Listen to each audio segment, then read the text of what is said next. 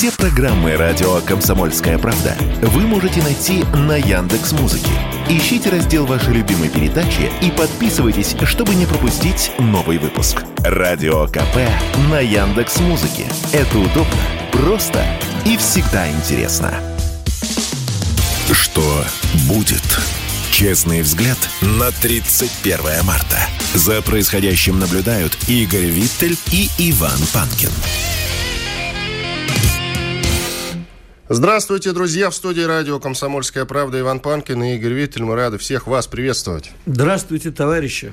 На канале радио «Комсомольская правда», как обычно я вам напоминаю, идет прямая видеотрансляция. Подписывайтесь, пожалуйста, на канал радио и, соответственно, под трансляцией Поставьте лайк, если вам не жалко. Работает чат. В чате пишите сообщения. В середине, в конце и в середине следующего часа, во время больших перерывов, обязательно ответим на какие-то интересные вопросы. В разделе комментариев, жалобы, предложения, темы гостей для эфиров оставляйте, пожалуйста. Работают все соцсети. А ВКонтакте, Одноклассники. И есть у нас канал в Телеграме. Пожалуйста, в группу вступайте, на канал подписывайтесь. Там э, вот эта видеотрансляция дублируется, к слову сказать. Ну что ж, теперь мы можем приступать. Вчера Пескову задали вопрос по поводу перспектив спецоперации, и он, конечно, ответил несколько уклончиво. Если вы имеете в виду, скажем так, войну в широком контексте, это противостояние с враждебными государствами, с недружественными странами. Это гибридная война, которая развязана ими по отношению к нашей стране, то это надолго, сказал пресс-секретарь президента. Знаешь, я сразу вспоминаю в таких случаях нелюбимого очень мной Жванецкого, который говорил, да, на вопрос, как дела, долго бился головой об стену, выл, катался по земле, в общем, ушел от ответа. ну, что тут можно сказать? Ответ, как всегда, у Дмитрия Сергеевича обтекаемый. Если действительно речь идет о глобальном, экзистенциальном, метафизическом, можно так сказать, противостоянии России с глобальным Западом, то это надолго. Но, в принципе, он ответил на вопрос по поводу перспектив спецоперации. Это надолго тоже. Ну, я не могу вот конкретно из его слов сделать э, вот такое однозначное заключение. А что ты ожидал от него? Он скажет, закончится завтра, закончится через месяц. Не обсуждается это в публичных выступлениях пресс-секретарей. Ты видел, конечно, пресс-секретарь главы знаешь, государства. Чтобы не сказал Песков, его все равно будут критиковать за ответ, на самом конечно. деле. Конечно. Он э, до этого, помнишь, как ты сказал, что у нас большие потери? Это было давно э, в интервью иностранным СМИ. Это где-то, уже ты знаешь, месяцев 7 назад было. Он сказал, да, у нас большие потери потери, мы очень переживаем из-за этого. Вот.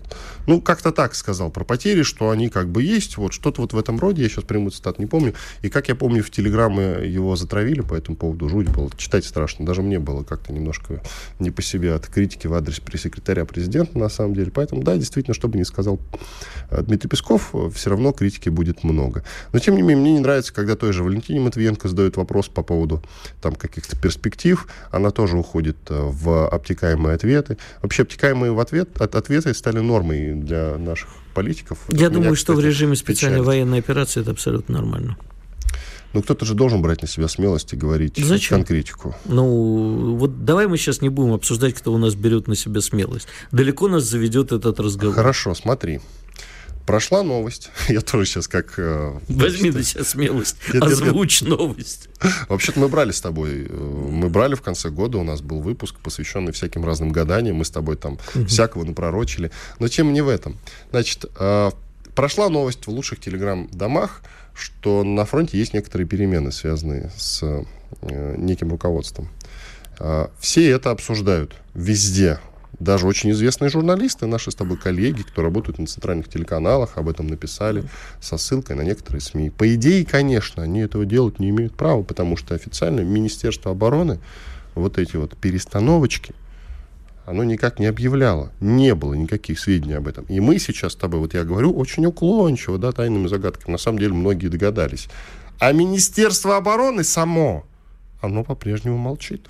Ну и ладно. Оно никак не реагирует. То есть Может быть, там, вот я телефон беру, там телеграм, там шумиха, все это обсуждают, а Министерство обороны молчит. Вопли с обиженки пацанов не волнуют. Согласен. Нечего обращать Согласен. внимание на людей, которые пишут не пойми что. Согласен. Но я бы просто хотел как-то больше конкретики получать, на самом деле. Это, мне кажется, было бы Но правильно. Вы... Люди вообще любят, когда им говорят правду. Есть вот чисто конкретная новость зато сегодня. Ты имеешь в виду а, арест шпиона американского журналиста? Нет, я вообще Уолл... имел в виду про Трампа, но про шпиона тоже могу Давай рассказать. Давай со шпионов начнем, потому что мы все-таки говорим сейчас о наших делах, а Трампа туда, на, на подальше отодвинем. Действительно, вчера стало известно о том, что задержан американский шпион, он же журналист. Нет, подожди, шпион. Я хочу сказать свою шпион... позицию. Подожди. Я позицию свою обозначу, а ты дальше там уже, пожалуйста, рассказываешь, никакой не шпион и так далее. Значит, задержан журналист американского издания The Wall Street Journal. Он находился в Екатеринбурге и, судя по всему, каким-то боком пытался получить э, сведения о нашем ВПК. Ну все, дальше слово Игорю Витлю. Да, я просто что хотел сказать, что, во-первых, он пока не признан шпионом. Шпионом может признать только суд. А, по обвинению в шпионаже задержан журналист, зовут его Эван Гершкович. А, ну, как ты понимаешь, естественно, потомок русских эмигрантов, точнее, русскоязычных, папа из Москвы, мама, по-моему, из Одессы. Короче, Иван Гершкович. Э, Гершкович все-таки. Ну, да, по-английски Эва, Эван Гершкович, а так, ну, обычно наш ваш Иван Гершкович. А, да, действительно, журналист Wall Street Journal не только для них работал. А в России давно хорошо владеет русским языком, естественно, 8 лет работает в России. И тут вдруг, значит, его, кстати, предупреждали многие коллеги, что ты задаешь вопросы, которые могут быть, мы не знаем, шпион он или нет, но он задавал вопросы, которые могут быть расценены как э, подозрение в шпионаже. А потому что человек ездил в Нижний Тагил на оборонные предприятия, спрашивал там людей, там, сколько смен они работают и так далее. И его предупреждали. А мы не знаем, подчеркну, шпион он или нет, но это все напоминает, как обычно, знаешь, как Высоцкий пел, это смутно мне напоминает индо-пакистанский инцидент. Аналогичный случай был в 1986 году, когда сначала был э, в августе 1986 года э, арестован э, на Западе российский физик Геннадий Захаров, которого обвинили в шпионаже, а в сентябре неожиданно был арестован пам парабам американский журналист Николас Данилов, тоже потомок русских, но других. У него дед был знаменитым командиром царской армии, еще известнейший человек, генерал от инфантерии. А вот он, да, такой известный американский журналист, работал на US, US News and World Report, и, соответственно, вот его, во-первых, задержали, а во-вторых, спустя месяц буквально после переговоров по просьбе Рейгана и обменяли на Геннадия Захарова. Естественно, к чему это говорю, потому что и э, возникает э, такое впечатление, что его арестовали по подозрению шпионажа но для того, чтобы обменять на кого-нибудь нашего значительного.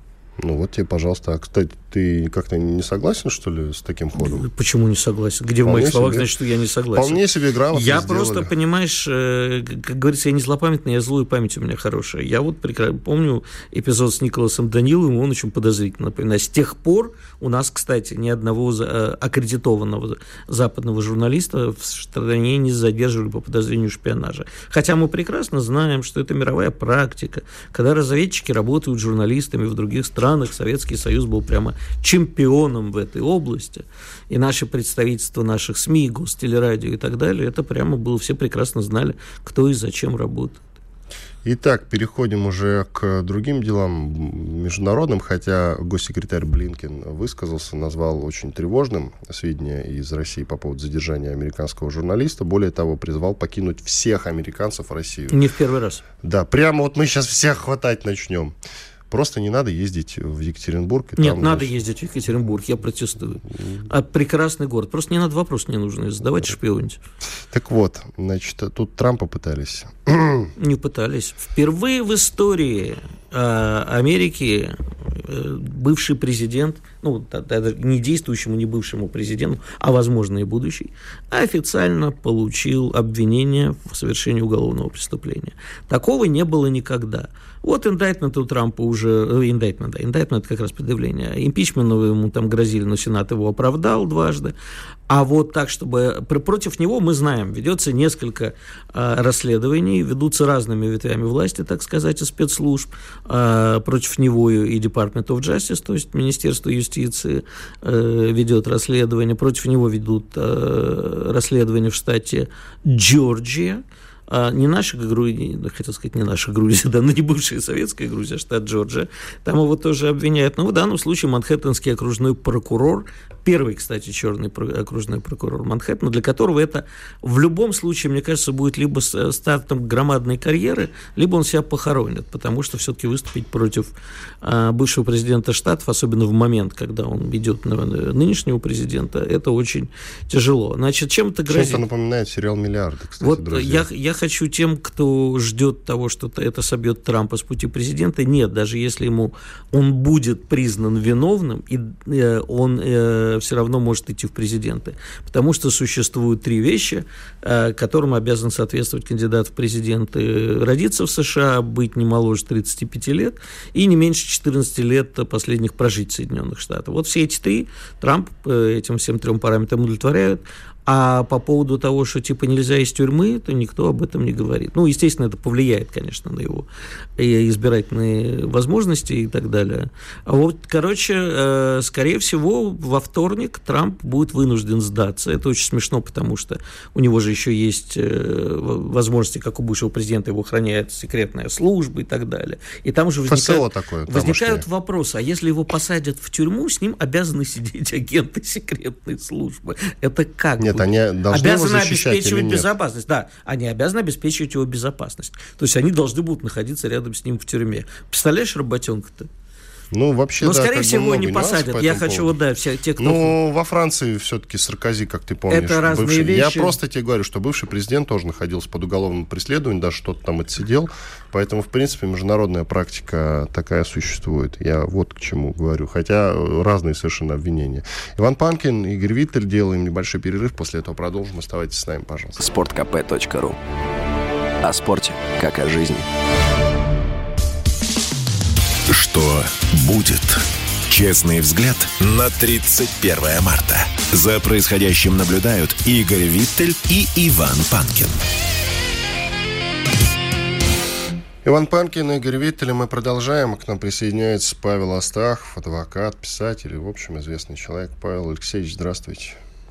Доброе утро, друзья, доброе утро. Здравствуйте, Павел. А вы же ездили в Донбасс, побывали там, насколько я знаю, даже пообщались с пленными с пленными ВСУшниками, пленными нациками, можно говорить как угодно. Как впечатление, кстати говоря, от общения? Ну, у нас сейчас у нас сейчас поездки эти регулярно случаются, потому что несколько важных проектов мы затеяли там. Самый такой серьезный большой проект мы сделаем про так называемую школу ненависти, мы его назвали. О том, как, на какой литературе, на каких вообще источниках воспитывались последние 30 лет после отделения Украины – от Советского Союза, от России. Э, вот эти люди, которые сегодня воюют против нас. Поэтому было очень интересно встретиться именно с ребятами. Ну, в данном случае они уже военнопленные. Они действительно в национальных батальонах, националистических батальонах воевали. Но самые молодые. Я попросил именно ребят, которые уже родились точно при незалежности, учились уже без русского языка, потому что только у двоих в школе был до пятого класса русский язык как иностранный, потом его заменили на немецкий и английский. А, один был из Львова, из такой а, семьи, в общем, достаточно националистической. Самый старший, раненый, взят в плен в Кременной, под Кременной. Вот, значит, средний возраст 19, 20, 21, 23 года. Вот четверо их было.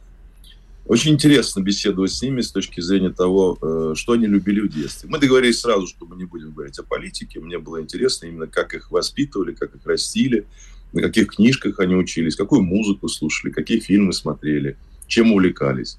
Два спортсмена, они из э, морской пехоты, один футболист, другой боксер, причем такие, которые выступали даже на соревнованиях. А, трое из них побывали, когда только открылся этот так называемый безвиз, и разрешили украинцам ездить, помните эту подачку, да, Евросоюза? Да-да-да, конечно. Три месяца разрешили находиться без визы. Они все рванули туда, работали на тяжелейших грязных работах, э, очень недовольны, по три месяца отработали, заработали немного, но по полной программе вкусили вот это вот гостеприимство в кавычках. Это было интересно, потому что это было еще до событий специальной военной операции. Это был 15-16 год, когда они туда уехали. Как раз только школу закончили в 16 году и поехали. Работали на рыбной фабрике в Гданьске. Самая грязная, вонючая работа – это отходы рыбные перебирать. Тяжелая работа, три месяца. При этом все говорят, кто там побывал. Другой был в Чехословакии. Значит, одинаковые отношения везде. Как только слышат, что э, украинская речь или говоришь там с ошибками, понятно, по-чешски, по-польски, моментально тебе указывают место. А, украинец, все, иди. Даже не покажут, как идти, например, куда-то пройти. То есть вот на бытовом уровне отношения ужасно, они это испытали. Что интересно, все воспитываются в русскоязычных семьях. При том, что русского языка нет уже с пятого класса, абсолютно чисто говорят по-русски. Э, в семье все говорят по-русски. В каждой семье прадедушки, уже прабабушки э, воевали. Э, один из семьи из Николаева, вообще из семьи военных, военно-морских офицеров. Отец, дядя, отец, дед служили в военно-морском флоте. Один на Северном, другой подводником был на морском флоте. То есть интересные такие семьи. При этом не могут назвать ни одного украинского героя, ну, может быть, за исключением Богдана Хмельницкого. Потому что мне вот как-то даже было обидно. Я говорю, ну, слушайте, ребят, вот ты вот кто по национальности? Украинец. Отлично. Расскажи про свою страну, про свой народ, когда он появился, какие герои у вас были. Расскажи. Ничего не знают. Ну, Богдан Хмельницкий. Так там героев-то ну, хорошо, немного. Богдан... Так, там, там героев немного. У них Нет. Бандера-то от безрыбья. Да, так вот в том-то и дело. Они учились, ведь мы изучаем не просто разговор с ними. Разговор – это часть большого проекта по изучению вот этой системы образования и воспитания, которая была в 91 году внедрена, и потом только она э, усиливалась с точки зрения добавления вот этого националистического компонента. У них, например, с 90-го года появилась книжечка во всех младших классах, мы это снимали, это будем показывать потом. «Э, «За что мы любим Бандеру?» То есть это брошюрка обязательно для прочтения в начальных классах Э, средней школы Украины. Ну, они сейчас стесняются, конечно, говорить про Бандеру, ну, прикидываются, да. Ну, я вот там один говорит про Бандеру только здесь услышал. Я говорю, слушай, ты во Львове жил, как ты про Бандеру не слышал? Ну, у нас были эти книжки, да, нам что-то рассказывали. Ну, говорю, хорошо, герой Бандеры или нет? Молчат. Ну, ладно. А Хмельницкий все-таки, чтобы закончить историю. Я говорю, а вы знаете, что, что такое Переславская Рада, например? Конечно, не знают. Я говорю, а вы знаете, э, челобитную подал, да, Хмельницкий царю Алексею Михайловичу, чтобы принять в Россию запорожское казачество. Глаза вы, вытаращивают. Как так? Вот так. Хорошо, а чем вам Хмельницкий запомнился? Ну, он э, э, сделал так, что казаки отделились. От кого отделились? От славян. Я говорю, подожди, так вы славяне или кто вы? Да, мы славяне. А русские славяне? Да, они славяне, но они нам не браты. Не братья, значит, да. Ну, хорошо. Вот такой, такая, понимаешь, каша в голове абсолютная. При этом я говорю, хорошо, твои дети на каком языке будут говорить? На русском, потому что так удобнее. Ну ладно. А, а где ты будешь учить детей по-русски говорить, если все школы запретили э, русский язык? И учить, изучать, и все. даже как иностранный уже не учат. Ну, дома буду. То есть очень странное состояние этих ребят. Мозг-то промыли, а ничего да не вложили толком. Вот в чем беда-то. И, конечно, это с точки зрения работы, которую нам предстоит проделать, Э, показывает уровень вообще сложности этих задач. Потому что это самые активные сегодня. Это ребята 20-летние. Им еще расти, расти, им семьи создавать, им самим детей расти. И вот как они будут, в какой они будут идеологии существовать, с, какими, с каким пониманием роли своего народа, Украины, вообще в истории человечества, в отношениях славянского мира, в отношениях с Россией. Это очень важно. Сейчас эта вся литература экстремистская, она признана, она изымается.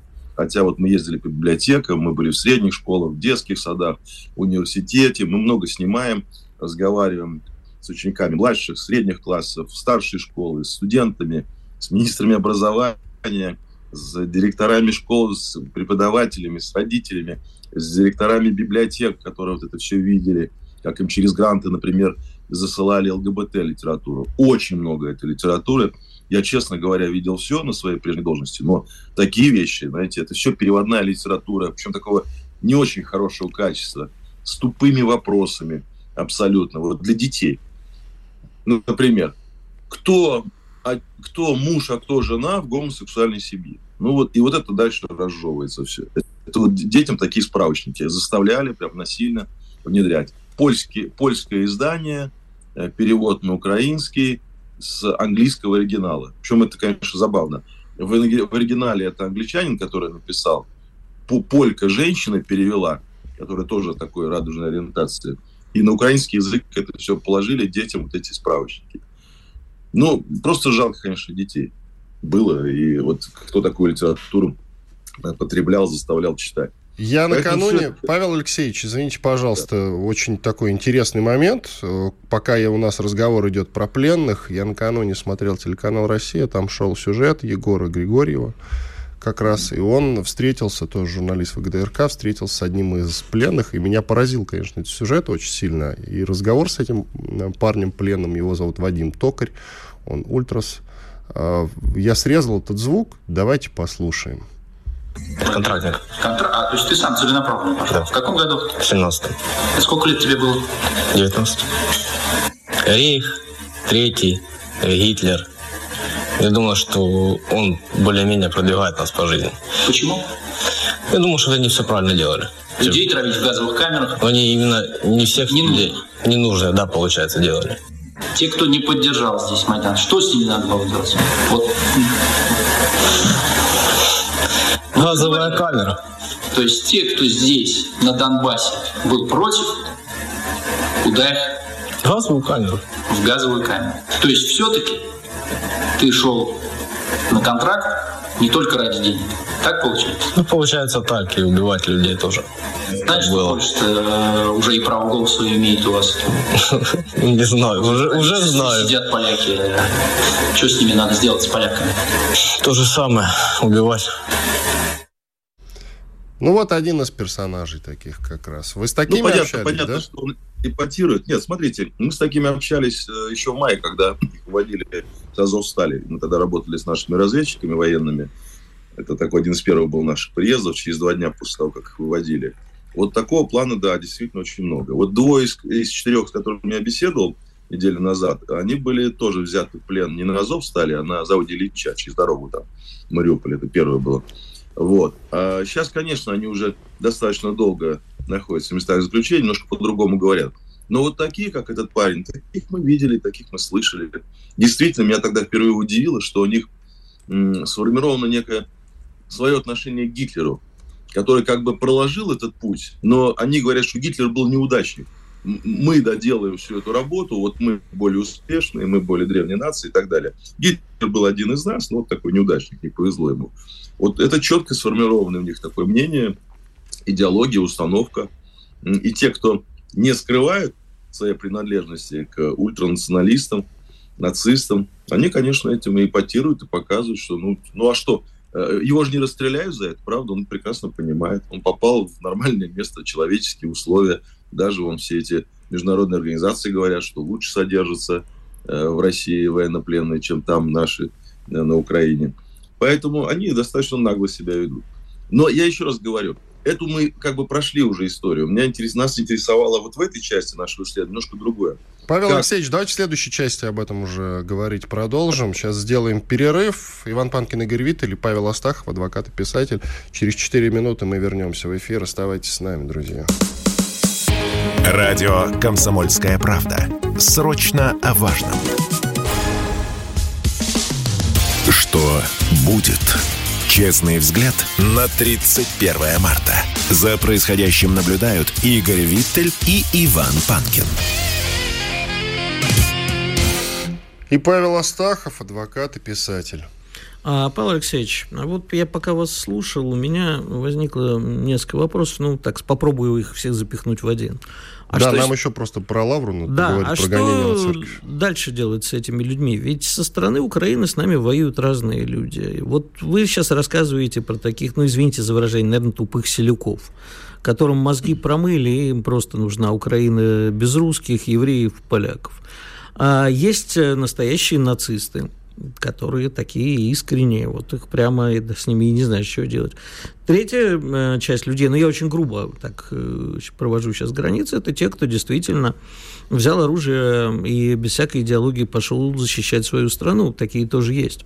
А что с ними дальше делать? Ведь даже а, после Второй мировой войны, после Великой Отечественной войны, э, те, кто... Даже палач Хатыни Григорий Васюра отсидел совсем немного и потом служил там чуть ли замдиректора совхоза э, и так далее. Э, вот как их э, не допустить обратно? Потому что я, ну, я сейчас даже не говорю о тех случаях, когда мы азовцев меняем, а вот те, кто попал, попал к нам в плен и отсидит. Что Азов делать? запрещены, кстати. Да, Азов запрещены. Вы ставите, да, Игорь, вы ставите, конечно, глобальный вопрос, который сегодня стоит прежде всего не передо мной, а перед всем обществом и нашим политическим руководством, потому что нам надо понимать, что нам будет очень тяжело. Современный мир со всеми его особенностями открытостью, коммуникациями, демократией, которая существует, в отличие, я сейчас говорю, от тех советских времен, когда все-таки можно было контролировать этих бывших военных преступников. И большой ошибкой, много раз уже повторяли, была реабилитация Хрущевых. И я вот удивлялся, смотрел даже в последнем, когда уничтожают очередного какого-то боевика и пишут там, дедушка был руководителем подполья в 80-е годы во Львове и так далее. Представьте себе, 80-е годы и подполье. которое невозможно даже представить, как оно А что вас удивляет? Ну, выжило. Так нет, нет там было, естественно, подполье. Сегодня, сегодня возможностей конспирироваться гораздо больше.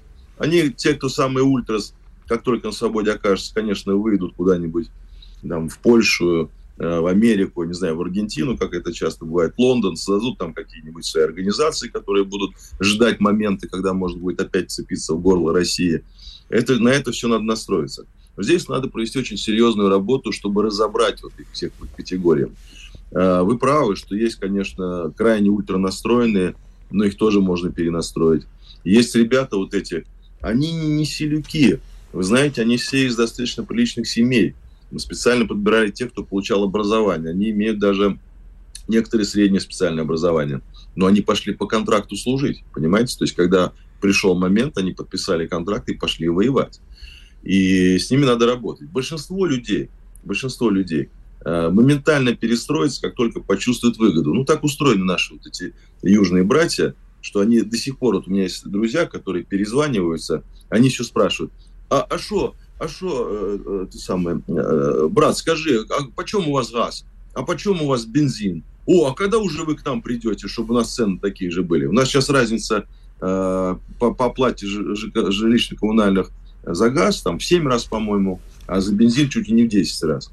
Они чувствуют свою выгоду, они все считают. Это очень важный фактор, не определяющий, но важный. На, на этой базе можно дальше выстраивать что-то. Есть те, кого надо просто переучивать, разъяснять, заполнять эту пустоту, потому что пустоты не бывает. Обязательно, если где-то что-то пусто, святое место пусто не бывает, его занимает враг сразу, как только оттуда уходит святость. И это, это надо понимать. Вот это почему сейчас важно наше исследование. Мы-то книжки эти забрали, а они в свое время нас опередили. Они же сожгли там миллионы, десятки миллионов книг русских сожгли. Сегодня даже почитать нечего в этих библиотеках. Какие-то старые советские уцелевшие книги стоят, странные. Я, например, нашел книгу 80-го года, удивительную, э, «Революция и литература», Лев Троцкий. Мне кажется, она вообще запрещена была, эта книга, вряд ли она советская. Но Опять же, в 90-е годы, когда только объявила Украина незалежности, литература хлынула потоком на Украину. Откуда? Из Америки и Канады. Там было все подготовлено. Лучше, чем сейчас мы даже подготовились к тому, чтобы наши новые территории сейчас хотя бы снабдить этой литературой. Чтобы все эти программы заработали. Чтобы школа прежде всего заработала так, как она должна учить. Не националистов воспитывать, не превосходство украинской нации над остальными, это внушать детям, которые потом с трех лет стоят и кричат э, москаляку на геляку и режь русню а рассказывать о добром и вечном. Они же все убрали. Они убрали всех наших писателей, поэтов. Ну, вы видите, даже памятники ломают Пушкину, Суворову и так далее. А вот вы говорите, Поэтому... что у них есть, простите, перебью, что у них есть э, брошюры, они им всем промывают голову, брошюры про Бандеру раздают. А что бы нам не издать? Вот, на самом деле, до сих пор, судя по косвенным признакам, жив убийца Бандеры, э, кавалер ордена Кра- э, Красной Знамени, по-моему, или Красной Звезды, сейчас вспомню, mm-hmm. то есть Красного Знамени, да. А Богдан Николаевич Сташинский, правда, неизвестно где, но... Да, судя... потому что он сбежал в свое время. Ну и что? Вот пусть они знают, что на каждого Бандеру всегда найдется Сташинский. Кстати, вряд ли он жив, на самом деле. Нет, он жив. Ему 91 год. Нет, ну, конечно, мы, конечно. мы не знаем, но, по крайней мере, о смерти его никогда не сообщалось. 91 что касается, год. историческая правда, безусловно, надо рассказывать, тем более это хорошо ложится, даже вот в разговоре с ними какие-то пару моментов такие я заметил, они заставили их задуматься. Ну, даже та же история про героя, которого все называют. Это и в школах называли дети, которые учились вот на освобожденных территориях. Там есть такой, например, городок в части. Замечательный городок с хорошим названием. Это город энергетиков, мощно развитый. Они были под националистами все это время. Вот они сейчас почти год, э, националисты ушли с боями э, с началом специальной военной операции. Но там дети все помнят это. И они также точно говорят про Богдана Хмельницкого. Но есть же Гоголь, который ну, практически запрещен или переведен на украинский язык, на котором он никогда не писал. Есть много других замечательных поэтов, писателей, о которых надо рассказывать, показывать это все, рассказывать историческую правду. Мы сейчас так далеко уйдем, Павел Алексеевич. Но просто еще хочу вам задать один вопрос, а заодно проанонсировать, что у вас выходит на Спасе фильм, который называется «Садом». Ну, про библейскую историю, естественно, это не, не про Донбасс. Угу. И вот обязательно посмотрите Но это фильм. на самом деле история про современный мир, это не только библейская история. Ну, Через не... раскрытие этой библейской истории мы все-таки показываем, Он что сегодня... когда выйдет Потом, Раз уж зашла речь, ну, проанонсируйте сразу. У нас за, закрытая премьера 7 апреля в октябре, а выйдет он на Страстную неделю на канале «Спас». Э, четыре дня будут показы по одной серии, и в пятый день, в пятницу, Страстную, будет все э, четыре серии показаны. Не забудьте и, ну, нас но, с Иваном позвать на премьеру. Ну и, соответственно, в интернете потом появится, да? А скажите, пожалуйста, Павел Алексеевич, раз уж мы заговорили о библейских историях, как вы относитесь к тому, что сейчас происходит с Киево-Печерской лаврой и Украинской Православной Церковью? Ну, ведь это давно происходит. Сегодня просто некий такой апофеоз страшный, трагический, когда уже решается вопрос о том, кто кого. То есть вот устоят монахи в своем этом э, крестном стоянии или не устоят. Это библейская история тоже, потому что на пути у Бога многие правители становились, начиная там от Ирода Великого, который истребил младенцев, надеясь убить Спасителя среди них, а потом страшной смертью умирал. Долго, мучительно, когда из него черви лезли. Врачи ничего не могли сделать. И все удивлялись, за что, за что. А вот за то. Поэтому Зеленскому не позавидуешь здесь. Его ждет вообще страшный конец. Он даже не понимает. Ну, ему легче. Он человек неверующий. Ни богу свечка, ни черту кочерга, как у нас говорят. Поэтому, ну, жалко э, монахов. Но с другой стороны, понимаете, если они выстоят, они все станут святыми людьми. Для православного человека это очень важно не отойти от своей веры, не сдаться, не пойти на компромисс. Ведь отец Павел, он тоже подвергается критике, митрополит Павел, извините, когда он пришел э, с заявлением о том, что мы молились за вас, я вот знал, что вы будете президентом. Но это определенный жест такой, знаете, сильный был. Немногие оценили. А то, что он сейчас сказал заявлением, мы не уйдем, вы творите беззаконие, вы совершаете Богу неугодное дело, слезы не упадут наши на землю, на вашу голову упадут, а в конце сказал, мы вас еще всех отпоем здесь. И это правда. Все гонения на Лавру, начиная там с 22 года, когда ее впервые начали закрывать, э, кончались тем, что в итоге те, кого гнали, оставались живыми и отпевали тех, кто их гнал. Так и было. И даже история 61 года с, с Хрущевым, которая закончилась этим страшной катастрофой э, в Куреневке, когда снесло несколько этих жилых домов. Там до сих пор И затопило Бабий Яр. Да, неизвестно, сколько погибло там людей, тысячи. Ни, ничему не учит история таких людей, которые истории не знают и, и, не, и не верят ни во что. Вот почему страшно, когда безбожник приходит руководить э, каким-то проектом или государством тем более, он не понимает, для чего он здесь находится, он не понимает, с чем он имеет дело. То, что э, Лавра находится на территории заповедника и Минкультом, э, как бы обеспечивалось, но это правильно, у нас тоже такие есть заповедники. Так государство должно все делать для того, чтобы процветала лавра, чтобы вера жила живая, а не раскалывать эту веру, не создавать параллельную структуру, не вносить три закона, которые сейчас даже осудила э, комиссия ООН, даже обратила внимание, где запрещается православная церковь со ссылкой на то, что она якобы русская, запрещается всякое общение, и даже слово православие запрещается в одном из законопроектов. Ну, представьте себе, какие законы сейчас Рада принимает. Но это абсолютно инфернальная история. Поэтому к этому надо относиться, конечно, спокойно. Мы пережили, я имею в виду, наша страна, наша э, земля пережила революцию 17 года, гонение, уничтожение. Но чем это закончилось? Тем, что мы каждый день сегодня видим по нашему каналу «Спас» новомучеников российских. Зайдите в храм новомучеников в Сретенском монастыре, поднимите голову и увидите все эти лики – Ни в одной стране, ни в одной истории других государств и цивилизаций нет такого количества святых новомучеников. Спасибо. За последние, по крайней мере, тысячи лет. Спасибо. Павел Астахов, адвокат-писатель, был с нами на связи. Мы благодарим вас, Павел Алексеевич, за интересный рассказ. Уходим на перерыв, через две минуты продолжим. Радио «Комсомольская правда». Мы быстрее телеграм-каналов. Что будет? Честный взгляд на 31 марта. За происходящим наблюдают Игорь Виттель и Иван Панкин. Иван Панкин и Игорь Виттель. Мы продолжаем. Будем говорить про опасности искусственного интеллекта для человечества. Нам в этом поможет Станислав Ашманов, генеральный директор нейросети Ашману. Здравствуйте, Станислав. Здравствуйте, Станислав. Доброе утро. А, Станислав, mm вот что хочу спросить в продолжение нашего давнего спора и нашей большой беседы. Кстати, напомню, для тех, кто хочет внимательнее про искусственный интеллект э, послушать. У нас недавно со Станиславом выходил в программе «Диалоги» достаточно обширный и э, очень печальный разговор о состоянии дел э, с искусственным интеллектом. Вот обязательно посмотрите на сайте «Комсомольской правды», в подкастах и так далее. Ну, или на YouTube там лежит.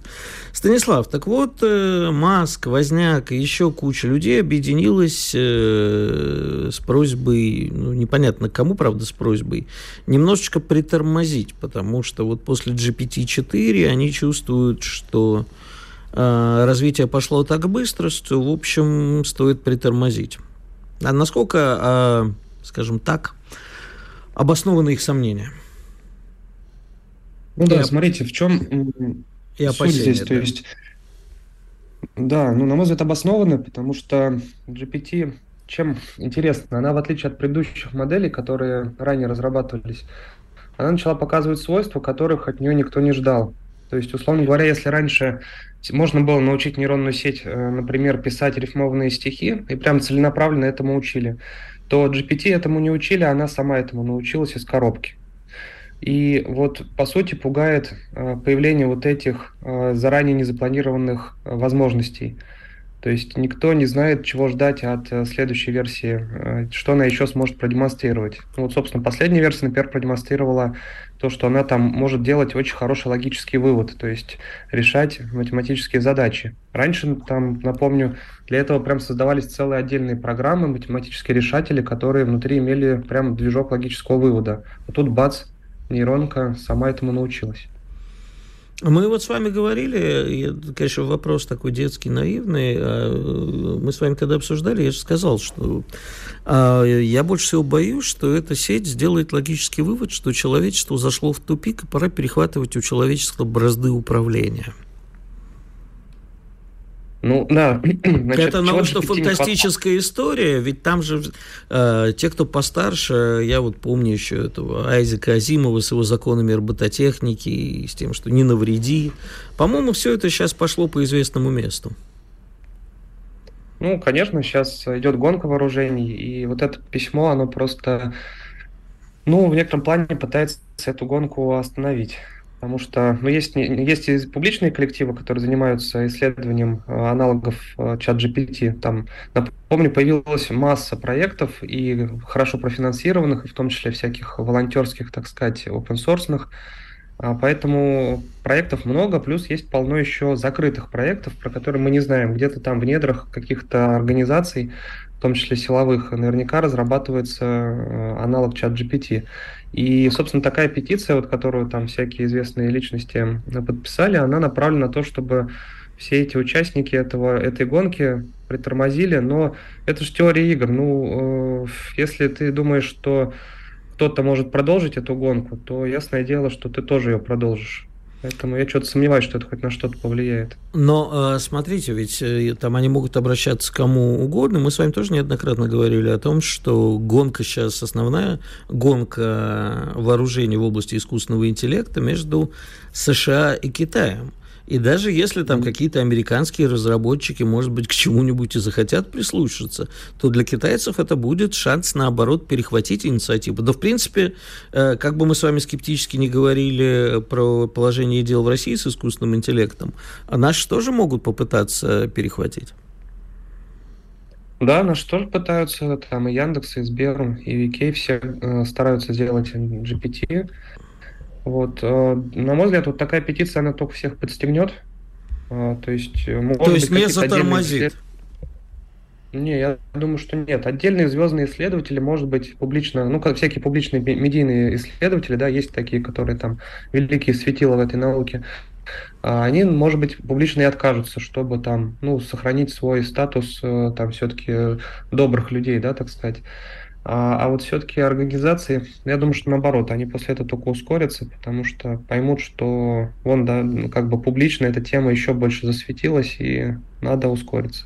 Но прогресс неостановим. А возможно ли какая-то вот действительно, вот то, о чем мы с вами тоже опять-таки говорили, это э, человечество должно осознать, что перед человечеством ни Америкой, ни США, э, ни, то есть ни США, ни Россией, ни Китаем, ни другими странами а, а вот конкретно перед всем человечеством, перед цивилизацией а, есть глобальная опасность, как это было с пандемией, объединиться всем вместе ради решения этой опасности. Прогресс неостановим. Безусловно, надо развивать искусственный интеллект, но всем вместе вносить какие-то коррективы. Хотя а, невоз... не, очень трудно понять, а возможно ли развивать искусственный интеллект, внося, тем не менее, пытаясь остановить какие-то вещи.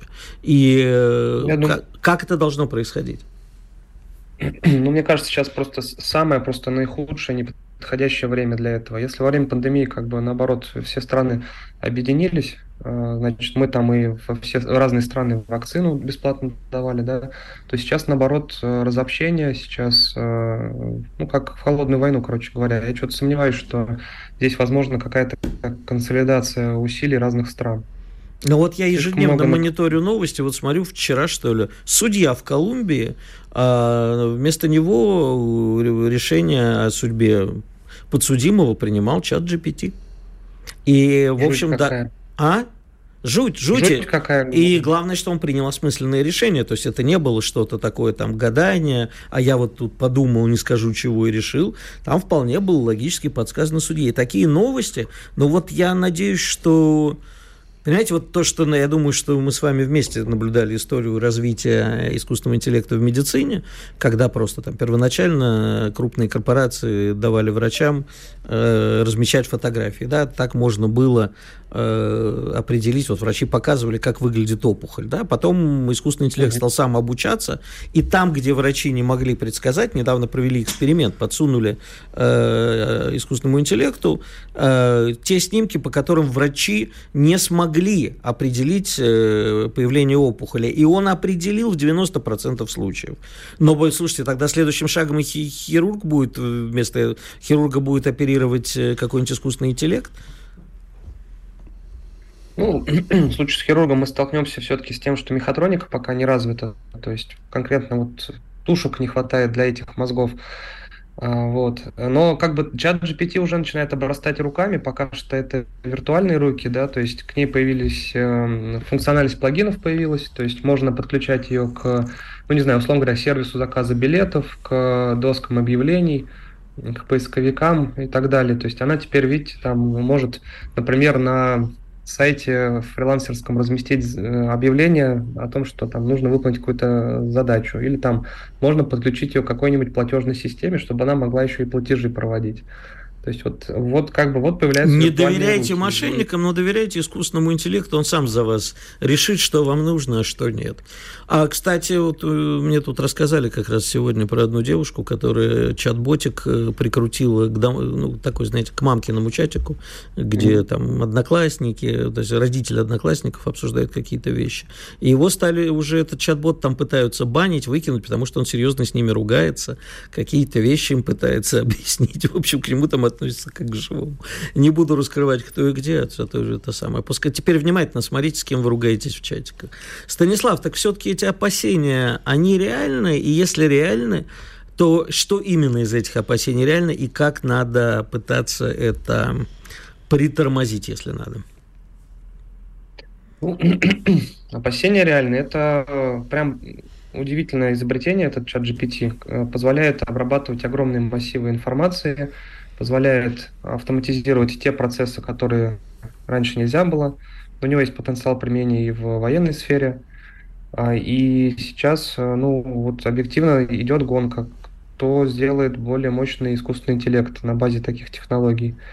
Собственно, ну, как я вот рассказывал, по-моему, там простые вот примеры.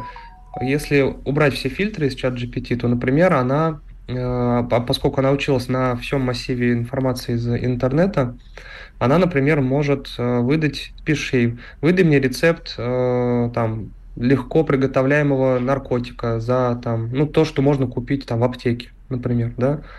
Вот одна из версий чат GPT, пока ее не пофильтровали, значит, она запросто выдавала кучу рецептов. Потом там пишешь ей, предложи мне способы максимально просто там за один доллар убить человека. И она там 10 способов так вот, купи бритву там, и дальше описывает там, потом вот это и так далее. То есть э, ну, там генерация новых токсичных веществ, да, она поскольку анализирует химические статьи и там в некотором смысле обладает возможностями к логическому выводу, обобщению, э, значит, то она может придумывать новые токсичные вещества, новые какие-то э, лекарства тоже может придумать с другой стороны, да, но в общем, потенциал огромен, и там и негативное опасен. влияние здесь тоже может Чудище да. Огола Зорна Стазевна Илая. Спасибо. Станислав Ашманов, генеральный директор нейросети Ашманова, был у нас а, в студии. Ну что, Иван, тебе страшно? Да, ты знаешь, что у Азимова, оказывается, был еще один э, закон по поводу роботов. У него же несколько их было. Так вот, э, был, э, кроме первого и второго, да, закон, э, там был еще один. Э, робот может причинить вред человеку, если у него нет другого выбора. Иван Панкин, Игорь Виттель. В начале следующего часа продолжим. Оставайтесь с нами. Чтобы получать еще больше информации и эксклюзивных материалов, присоединяйтесь к радио «Комсомольская правда» в соцсетях. В отечественных социальных сетях. Смотрите новые выпуски на Рутьюбе, читайте телеграм-канал, добавляйтесь в друзья ВКонтакте, подписывайтесь, смотрите и слушайте – Радио «Комсомольская правда». Самая оперативная и проверенная информация в эфире и соцсетях.